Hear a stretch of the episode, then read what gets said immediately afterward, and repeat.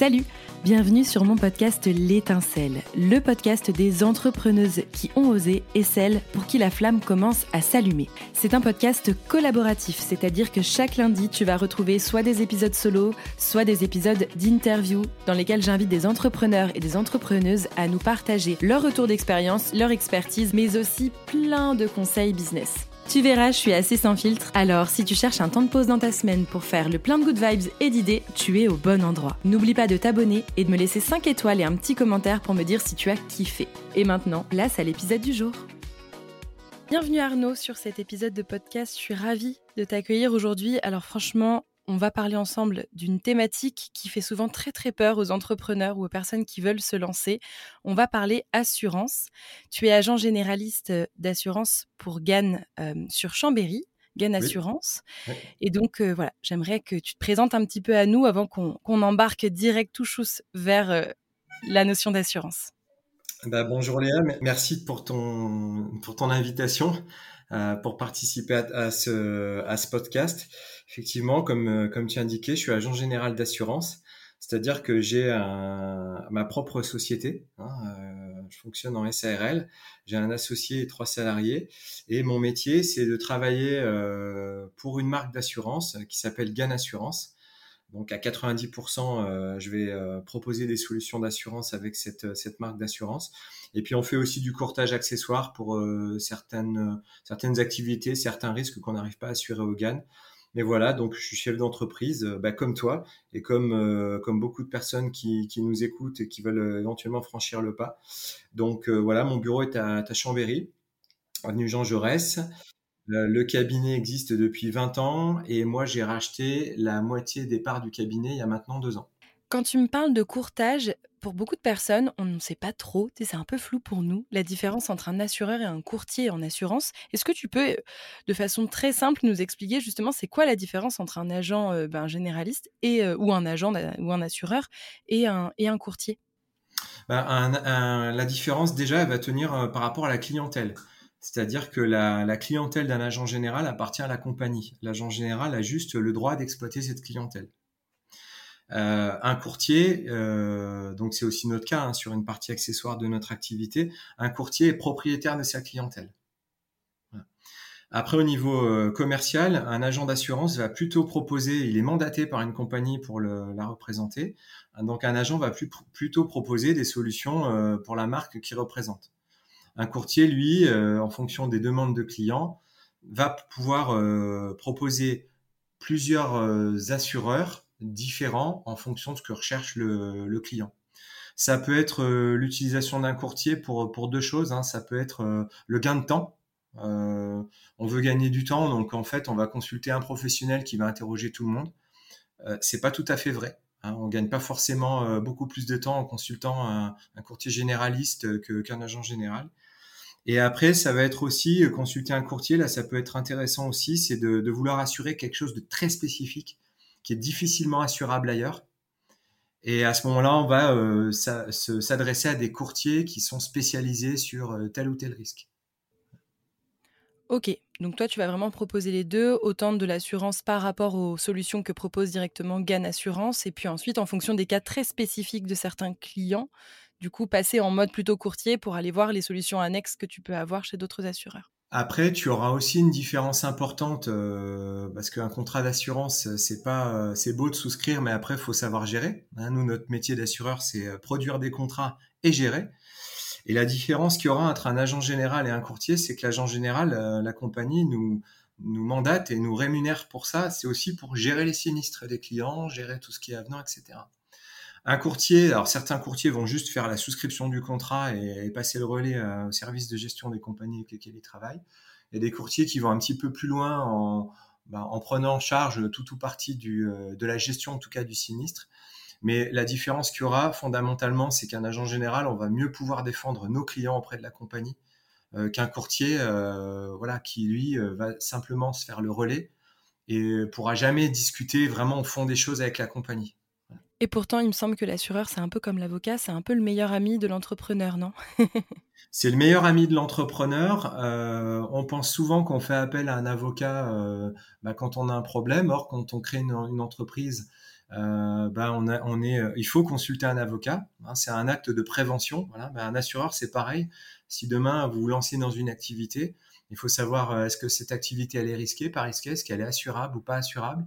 Euh, est-ce que je prends des risques hein? Tu parlais d'avocat. Bah aujourd'hui, si je lance ma boîte, je vais peut-être avoir euh, des utilisations d'images, des utilisations de, de, contenu, euh, et je vais être confronté éventuellement à des problèmes de, propriété intellectuelle, de dépôt de brevets, euh, d'homologation de, normes, etc.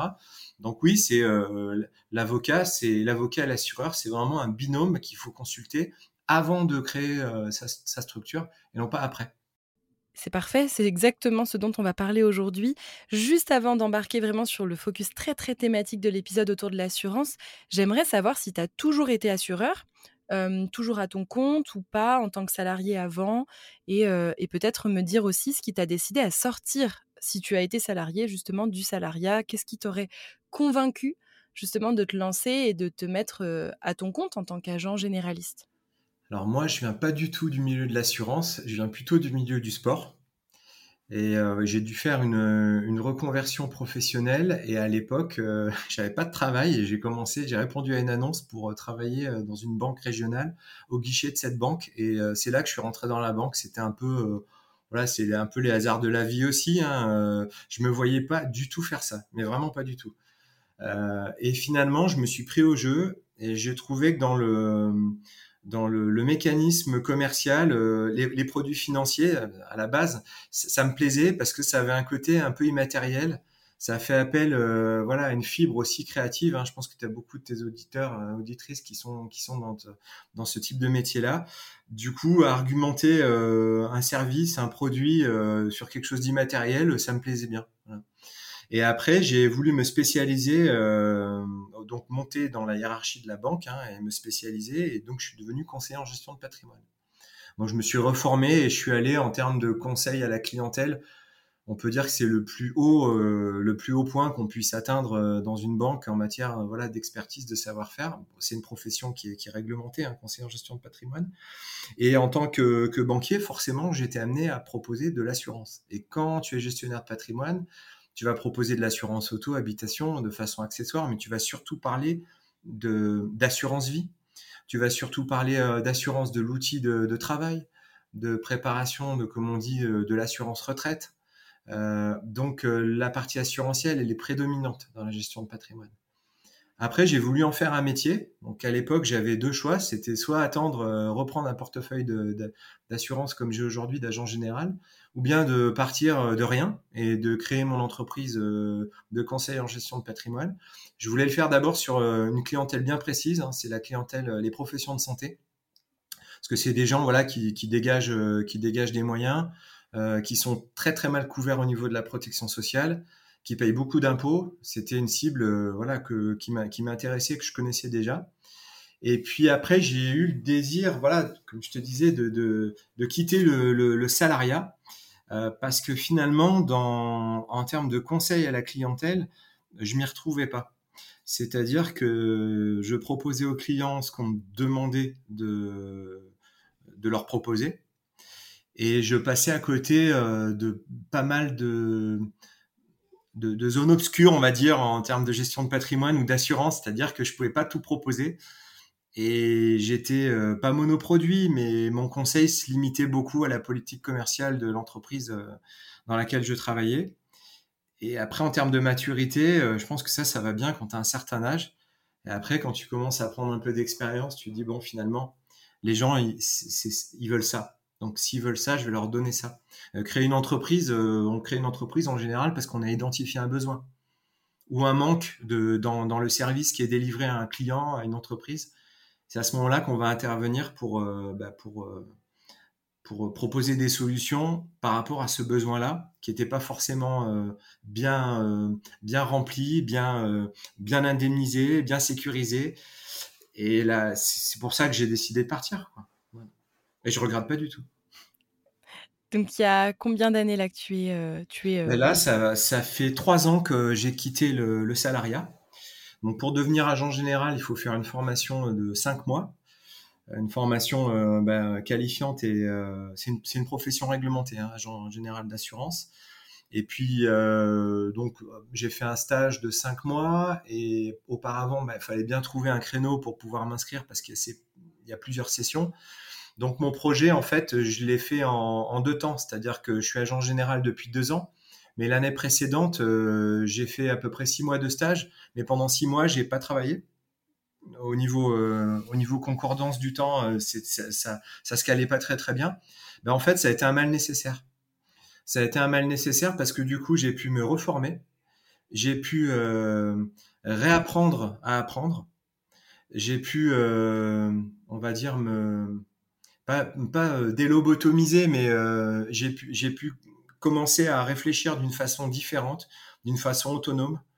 Agent d'assurance, c'est un métier qui, requiert beaucoup de curiosité. Il faut être au courant de tout ce qui se fait.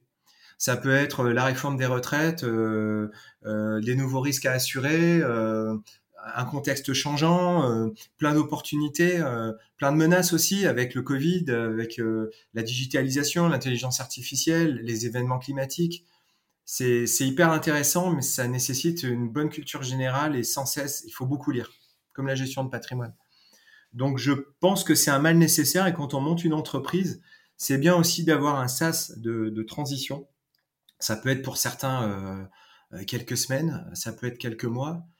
Hum, je pense que c'est hyper intéressant, hyper important de bien séquencer sa vie de salarié, de sa vie de chef d'entreprise.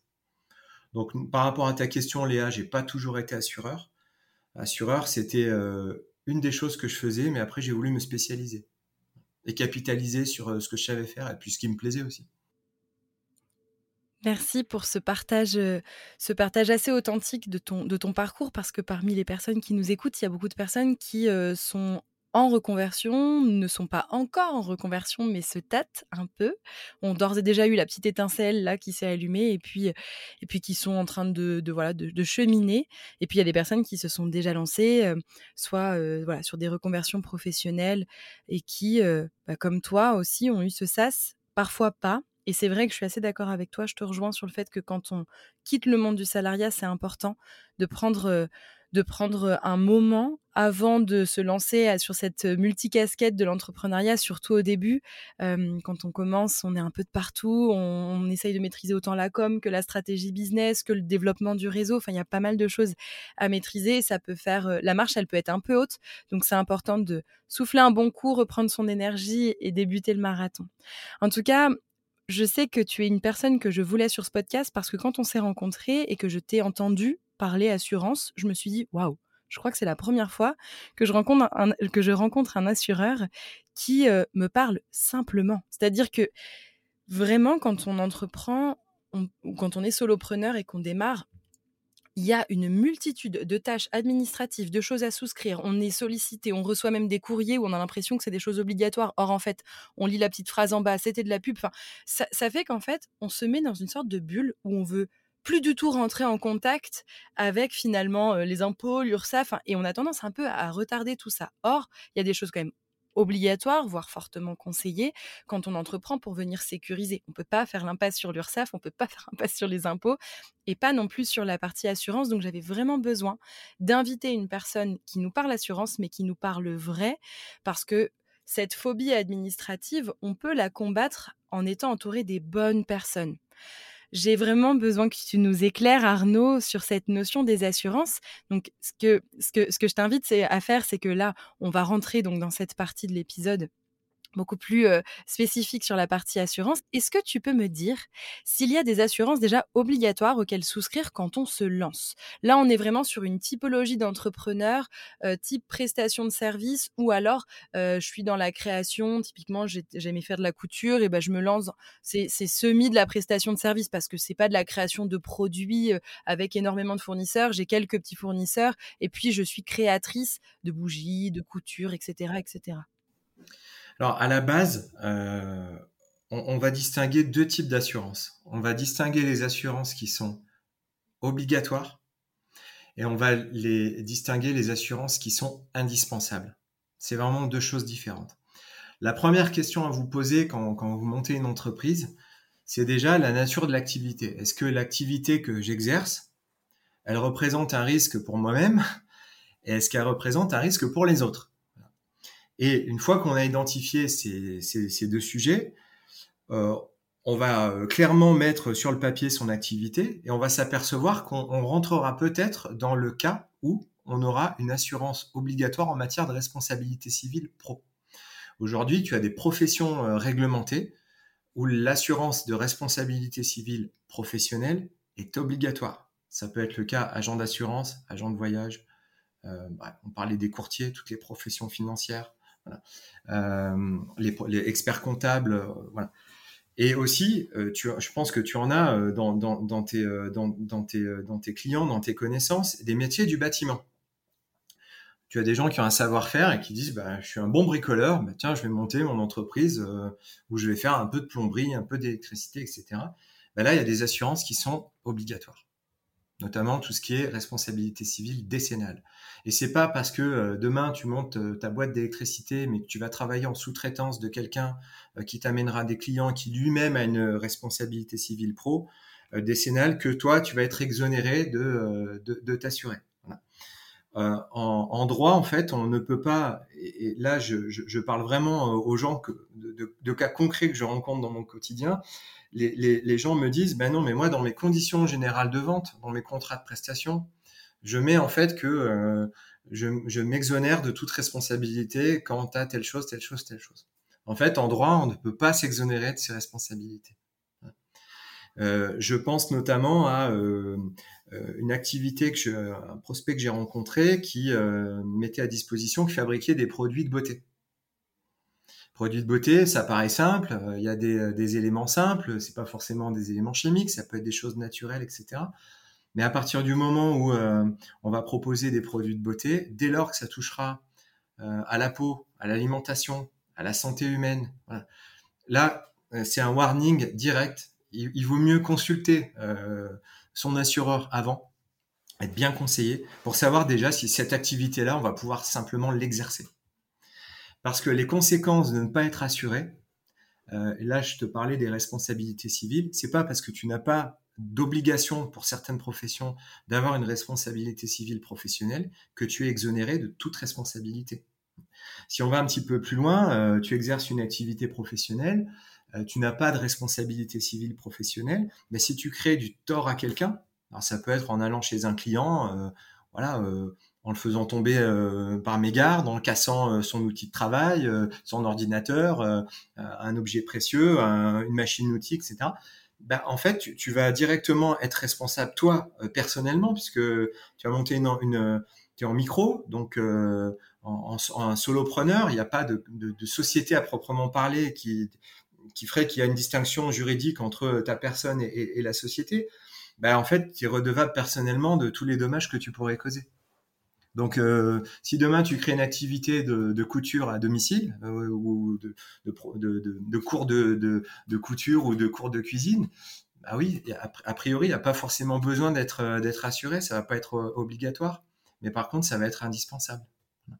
Après, au niveau de l'activité, euh, si tu décides d'exercer ton activité dans un local, même si c'est un local partagé, je sais que tes services s'adressent beaucoup à, des thérapeutes, hein, notamment des coachs, etc. Ça peut être aussi des bureaux qui vont être partagés eh bien, c'est pas parce que tu es dans un bureau partagé que tu vas pas être obligé, euh, toi, de contribuer à l'assurance euh, du local. Euh, il y aura peut-être une pièce commune, mais tu auras ta propre pièce, donc tu devras assurer aussi ton propre contenu à l'intérieur.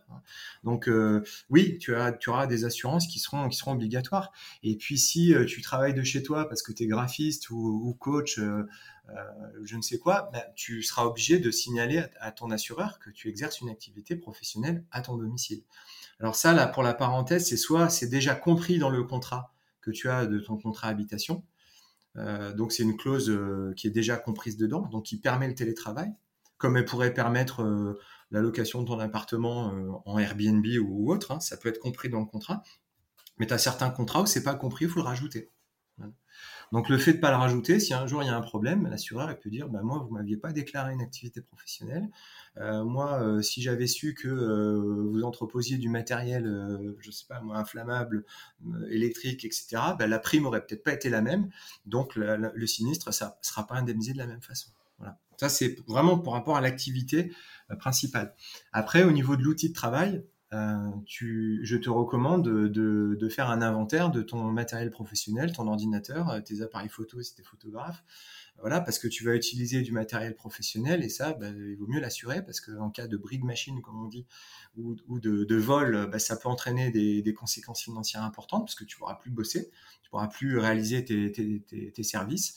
Donc voilà, c'est ça c'est hyper important. Et puis si tu es amené à, aller visiter de la clientèle, à faire des tournées de clientèle, bien sûr, il y a un usage du véhicule euh, personnel qui est différent. Là, tu passes sur un usage de véhicule professionnel. Et dans ce cas-là, il faut faire un avenant à ton contrat. Et oui, oui, là pour le coup, euh, il faut le faire. C'est obligatoire de le changer. Après, on va pas te courir après pour euh, pour venir faire des avenants à tes contrats d'assurance. Mais en, cas de problème, tu peux avoir des surprises désagréables.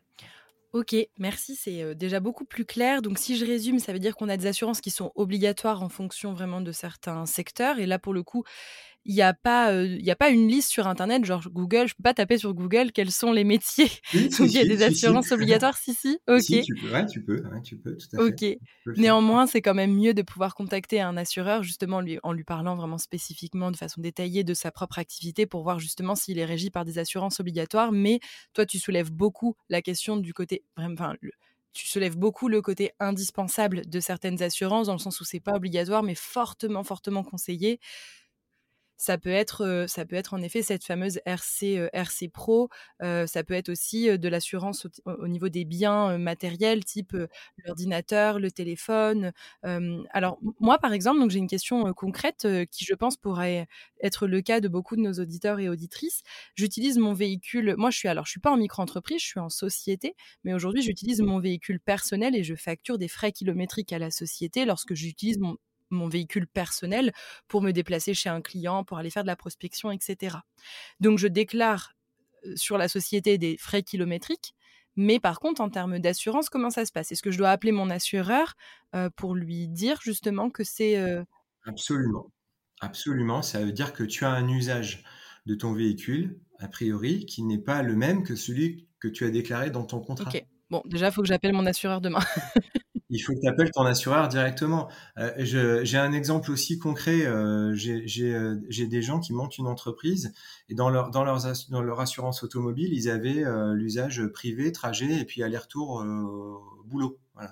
Et puis du coup, ils ont laissé tomber leur boulot, ils bossent de chez eux. Donc déjà, il faut qu'ils pensent éventuellement à faire un avenant pour payer moins cher puisque ils font plus le trajet domicile-travail. Pour autant, s'ils se mettent d'un autre côté, euh, ça marche dans les deux sens. Hein.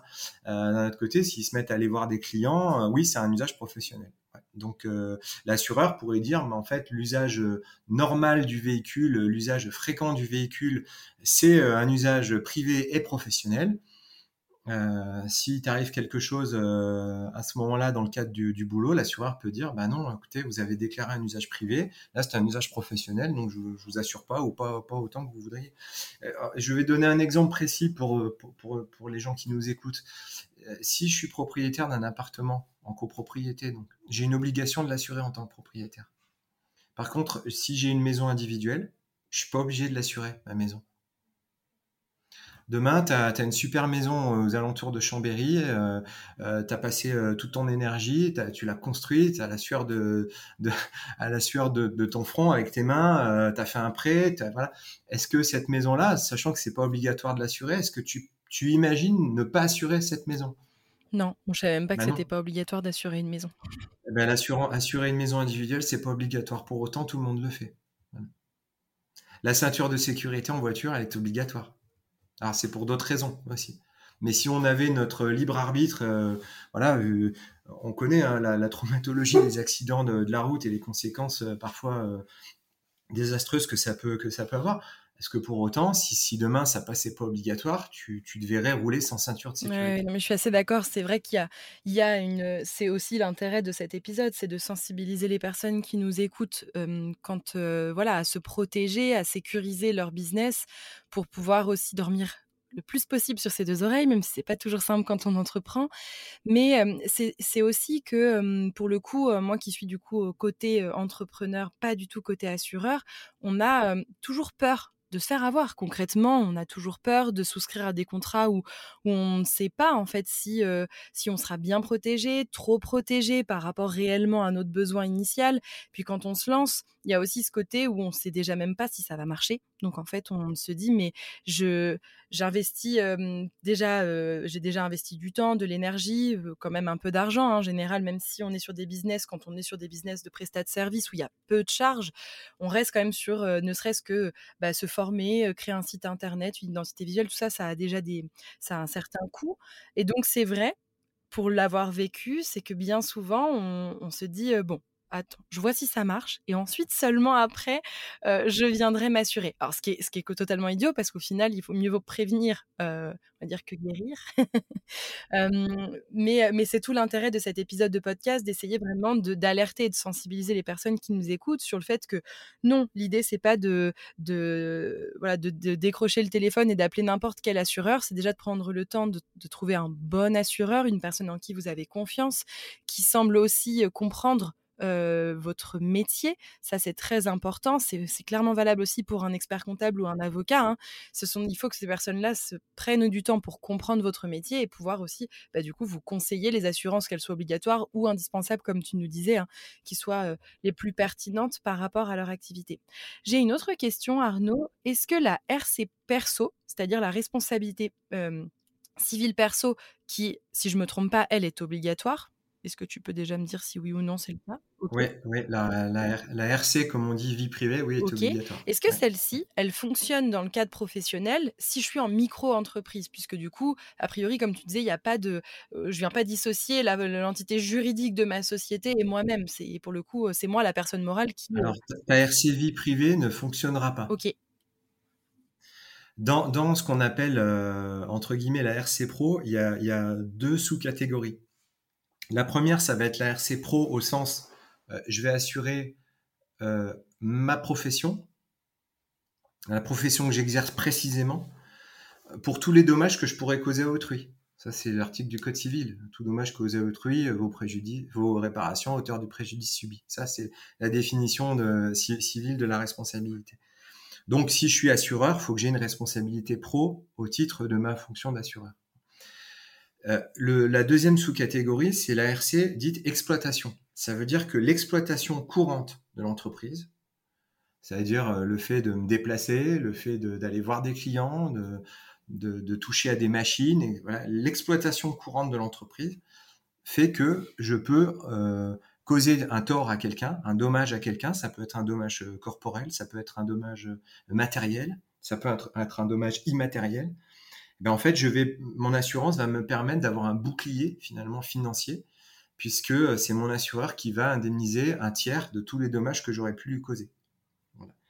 Donc euh, la RC Pro, on a bien deux sous-catégories. La RC Pro au sens de la profession que j'exerce, et après il y a la RC dite exploitation. Donc tu as des métiers où la RC exploitation n'est pas, n'est pas obligatoire.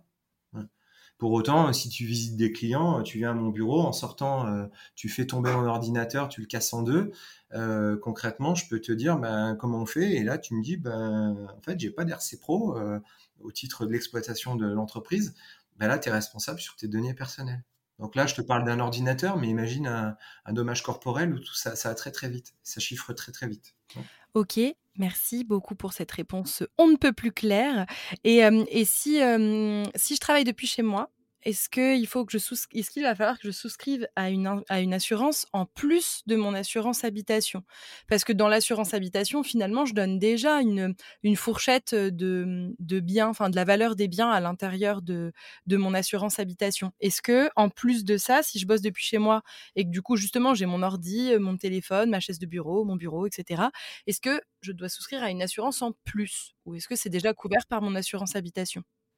Si on va parler plus de la responsabilité, enfin l'assurance des, choses et des biens, euh, tu peux donc déjà tu dois signaler à ton assureur que tu as. Ok, ça c'est ce que tu nous disais tout à l'heure. Il faut vraiment qu'on au moins euh, je te donne un exemple. Si par exemple tu, tu fais, euh, tu gardes des animaux. Bon, bah, si tu te mets à garder des animaux qui sont réputés dangereux, tu vas peut-être avoir un refus ou une surprime de ton assureur. Parce qu'on peut penser que quelqu'un qui vient chez toi récupérer son chien, il peut se faire mordre, ou même toi, tu peux te faire mordre par un chien, euh, euh, voilà, euh, de, catégorie, on va dire, dans la catégorie dangereuse. Donc, oui, il faut le signaler de, toute façon, hein, au niveau, au niveau de ta RC. Après, ça peut être également au niveau du contenu. On peut imaginer quelqu'un qui quitte un job de salarié pour être compositeur DJ, on va dire bon bah il compose chez lui et le week-end euh, il va faire euh, des soirées, il va animer des mariages, etc. On peut penser qu'il va acheter du contenu et ce contenu, les enceintes, la sono, la table de mixage, euh, ça va représenter peut-être 15-20 000 euros, ça chiffre vite. Hein. Eh bien, si dans le contrat d'assurance, il y a un contenu qui est garanti jusqu'à hauteur pardon, de, de 5 000 euros, ben, en cas d'incendie, de vol, non, non, il n'y aura pas de prise en charge voilà, parce que la valeur du contenu va dépasser euh, le contenu euh, assuré et déclaré. Et du coup, dans ce cas, on fait un avenant au contrat d'assurance habitation existant ou est-ce qu'on souscrit à une autre assurance en plus? Non, non, tu vas faire un avenant. Souvent, ça suffit. Hein, un avenant suffit. Euh, j'ai un de mes clients qui est, pilote de drone, donc c'est une RC spécifique. Hein, une RC pilote de drone et il faut en plus une RC aérienne parce que parce que bon on, fait déplacer des objets dans, dans l'espace aérien et lui par exemple il n'a pas de local euh, il n'a pas de bureau lui son, son bureau c'est chez lui bon et quand on a fait l'inventaire je lui ai demandé un inventaire euh, euh, donc il s'appelle Thomas, il nous écoutera peut-être. Je vais demander un inventaire de tous ces, euh, de tous ces appareils photo, euh, ces drones, etc. Bon, on, on, arrivait à plusieurs milliers d'euros et voilà, c'était pas forcément assuré dans son contrat d'avant. Bon, en plus, il faisait du vélo, il avait un très très beau vélo, on a pu assurer aussi son matériel de sport.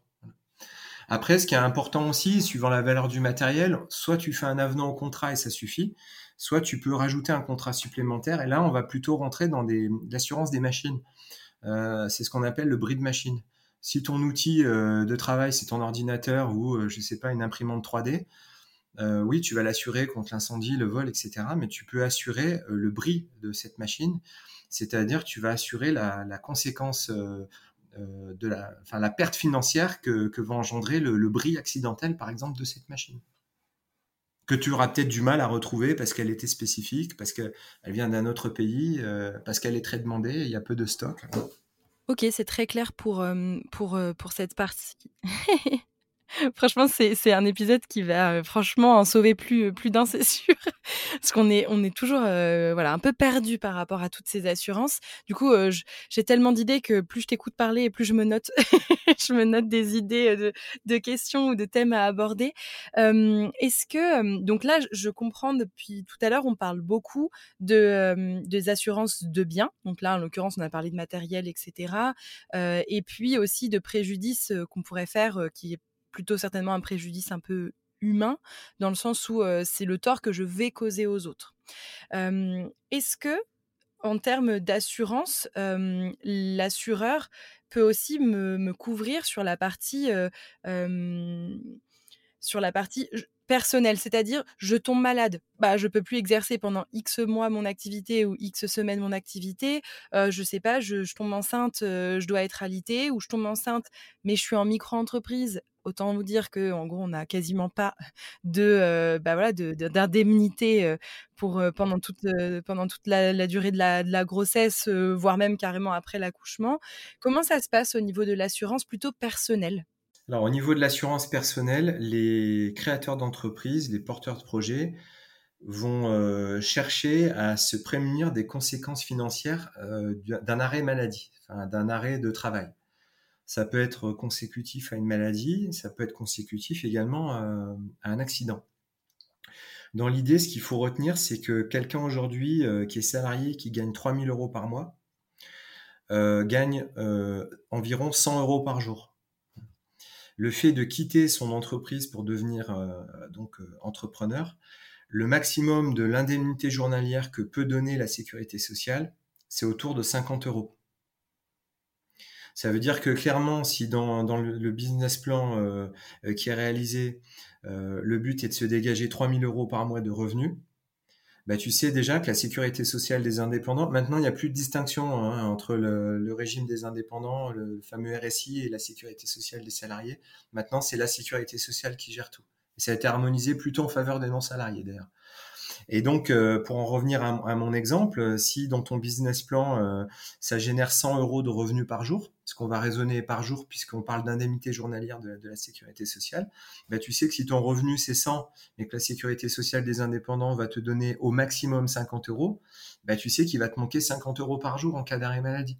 Donc là, effectivement, on parlait de protéger euh, l'activité, euh, les biens, euh, la responsabilité civile, etc. Mais avant tout, surtout dans une, entreprise individuelle, le, premier capital à assurer, c'est le capital humain.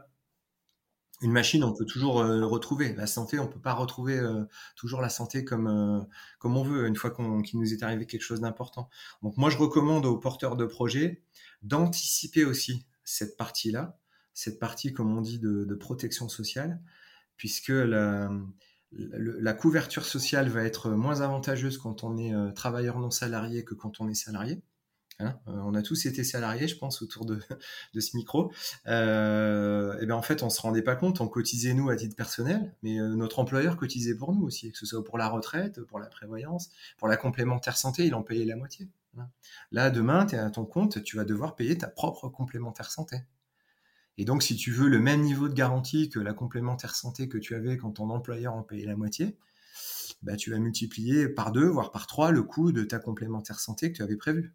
Donc, si tu veux être bien couvert aujourd'hui, euh, en termes de prévoyance et de remboursement de soins, il faut faire un audit préalable de, ta situation. Parce que quand tu, vas rajouter la responsabilité civile, l'avenant euh, à ton contrat habitation, euh, le système de prévoyance, euh, la, complémentaire santé. Euh, voilà, ça, va entraîner un coût qui va être euh, pas négligeable selon le type d'activité que, tu fais. Et donc, ton business plan, il peut quand même commencer à se fissurer un petit peu parce que tu n'as pas suffisamment anticipé ces postes-là de dépenses. C'est une couverture. Le principe de l'assurance, c'est que tu payes pour être bien indemnisé dans des conditions que tu auras déterminées à l'avance avec ton, conseiller en assurance. Euh, au cas où il arrive quelque chose. un bris de machine, une maladie, euh, etc. Euh, donc tu finances quelque part l'imprévisible. C'est pas une dépense d'investissement comme financer ton référencement internet, ta com, tes abonnements sur Insta, voilà, ton, développement, etc. Ta publicité. Là, c'est différent. C'est un peu une vente à l'envers. C'est finalement tu, tu, vends une promesse que. Donc les gens voient pas forcément l'utilité parce qu'ils vont peut-être mettre 100, 150 euros par mois pour tout ça, mais derrière c'est immatériel, c'est dans le vide quelque part.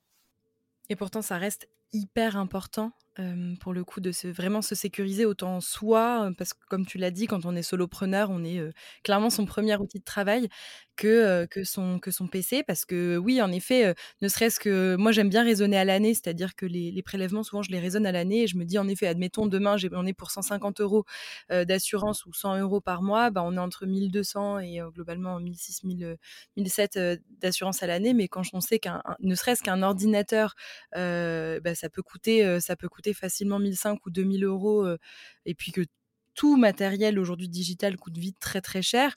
et puis et puis voilà, on n'est pas à l'abri en effet de, tomber malade, d'avoir un accident. Enfin, c'est pas ce que je souhaite à nos auditeurs, mais mais se protéger, ça reste très très important. Est-ce que autre question, est-ce qu'autour de quand je souscris à une à une assurance professionnelle, est-ce que j'ai automatiquement un conseil juridique ou pas? Alors non. Ce qu'on appelle la protection juridique, pour tout ce qui va être contrat auto-habitation, souvent elle est inclue à l'intérieur du contrat. Et elle ne va concerner que les domaines euh, relatifs à l'auto ou à l'habitation. Mais demain, euh, tu crées ton entreprise et euh, tu as un rappel de l'URSSAF ou une mauvaise immatriculation ou un litige avec un client, avec un fournisseur. Là, c'est pas la responsabilité civile hein, qui va fonctionner. en tout cas, peut-être pas tout de suite. Là, le fait d'avoir ce qu'on appelle une protection juridique, tu vas finalement, euh, en contrepartie d'une prime que tu payes, alors c'est pas très très cher, hein, euh, ça dépend de l'activité, mais c'est pas très très cher, ça va te permettre d'avoir recours à un avocat pour, dans un premier temps, avoir des conseils juridiques sans forcément qu'il se soit passé quelque chose de grave. Tu peux être conseillé, donc ça c'est quand même plutôt bien quand on commence. Un avocat, c'est 300 euros de l'heure. Hein. Voilà. Il y en a même qui comptent un mail un quart d'heure, il répond un quart d'heure, tu refais un mail un quart d'heure, il répond, voilà, tu es déjà à 300 euros. Ils ont un sacré business model, hein, les avocats. un sacré business model, tout à fait. Euh, et la protection juridique euh, en cas de réalisation du risque hein, d'un litige avec un fournisseur, avec une administration. Dans un premier temps, il y a une solution amiable qui va être cherchée, et si ça suffit pas, il y aura une, solution judiciaire. La protection juridique, clairement, euh, Léa, tu parlais des assurances obligatoires indispensables. Bah, ne passez pas à côté de, ce type d'assurance. Et là, pour le coup, c'est pas euh, une assurance pour le plaisir d'avoir une assurance de plus. Euh, moi, j'ai un client récemment qui a mis en cause une entreprise qui lui avait fait son site internet qui n'était pas accessible, donc encore moins bien référencé puisque pas accessible.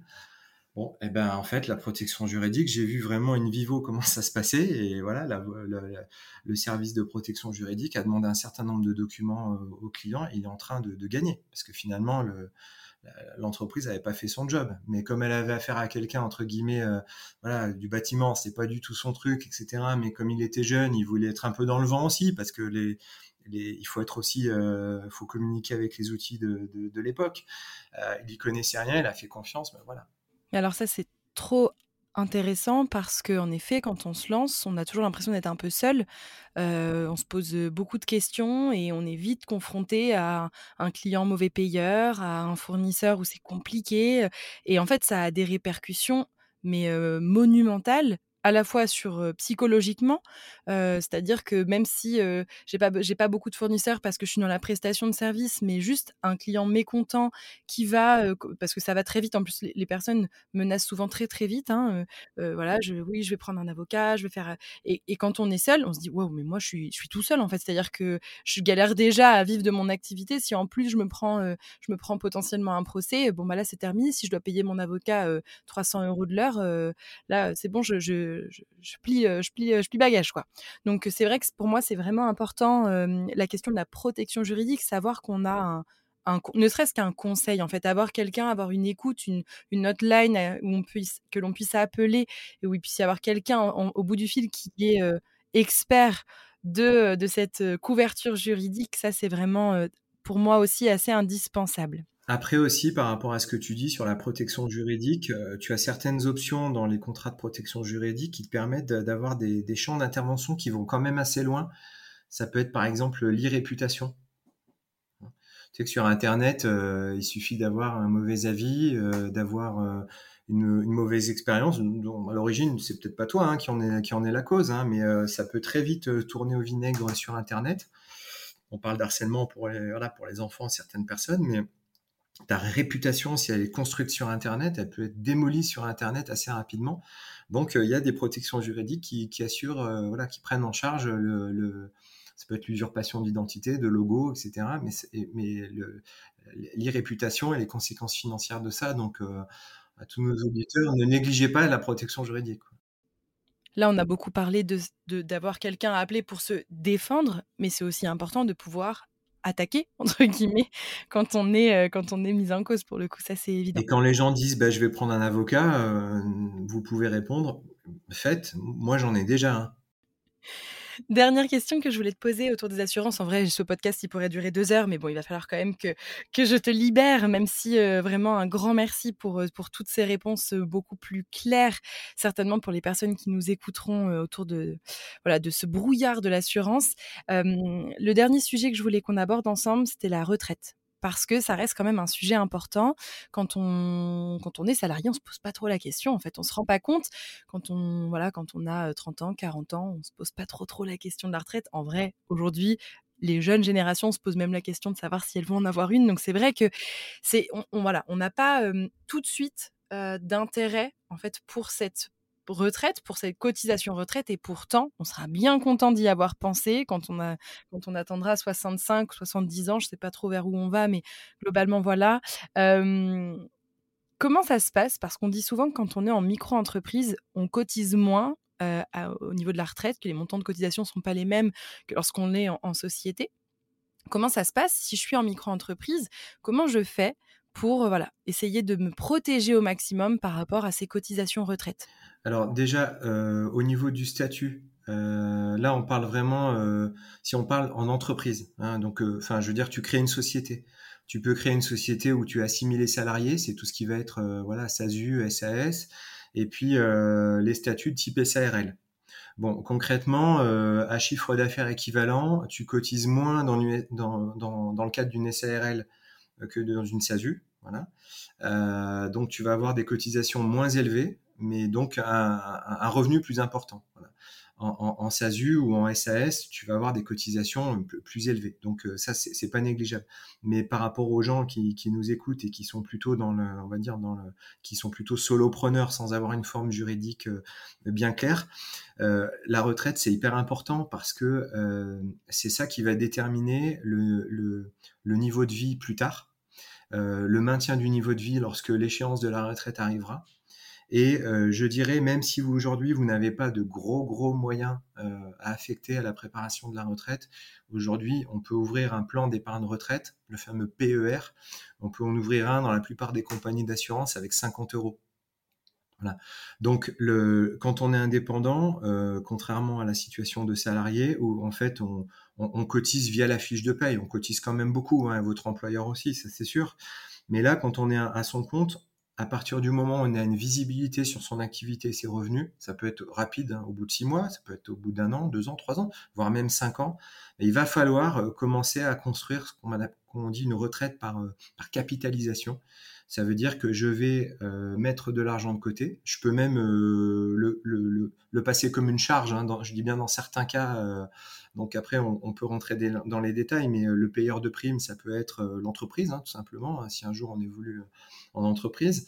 Et il faut vraiment avoir ça présent à l'esprit, c'est que bah, quand on est quand on a une petite entreprise, forcément, on a des petits revenus, donc on cotise en proportion, on cotise quand même moins.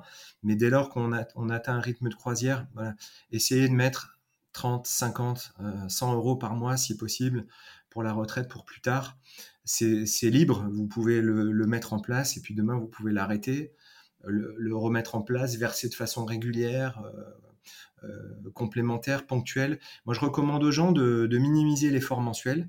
C'est-à-dire que quand vous euh, créez une entreprise, tout ce qui va être prévoyance, toutes vos assurances, enfin toutes les charges en général, essayez de les mensualiser, ça passe quand même mieux.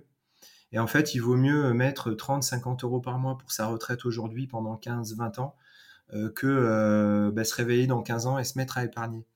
Je sais que les professions euh, style freelance, graphiste, etc., ils parlent souvent du, du, floor en fait. Le floor, c'est le plafond en dessous duquel on va, si on facture moins que tant par jour, en fait, on va perdre de l'argent.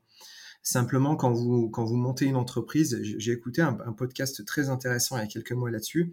leur, leur, prof leur disait, mais oui, vous pensez que vous êtes large aujourd'hui en tant que freelance, etc., mais euh, vous êtes en colocation, euh, vous êtes à 5 dans un T2. Oui, forcément, en matière de fixation du prix, vous êtes large. Mais demain, vous voulez euh, commencer à épargner pour partir en vacances ou mettre en ménage avec votre copine et puis penser aussi à la retraite. Non, vous ne serez pas, pas large du tout. Hein.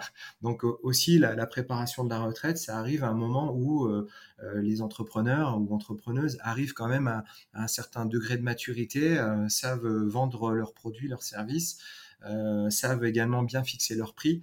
Et c'est la fixation. Et là, je, là, je, te passe plus le relais sur la détermination du prix quand on est quand on est entrepreneur. La détermination du prix, c'est hyper important. C'est hyper important de savoir valoriser son service et son prix parce que tu t'aperçois bien que c'est là que va découler finalement ton, ton futur niveau de vie et ta future retraite. Mais c'est hyper juste ce que tu dis. Euh, ça fait partie des sujets les plus importants, en l'occurrence dans mes formations ou mes accompagnements, mais on termine toujours par la fixation des prix parce qu'il faut vraiment avoir d'abord ancré son concept, bien, bien, bien tout, tout, tout biberonner, tout avaler pendant plusieurs semaines pour aussi avoir cette notion de la légitimité, parce qu'en fait, il y a il y a la théorie de comment fixer un bon prix et puis il y a aussi, ensuite comment j'assume cette tarification qui est juste par rapport au marché, mais aussi par rapport à toutes ces charges.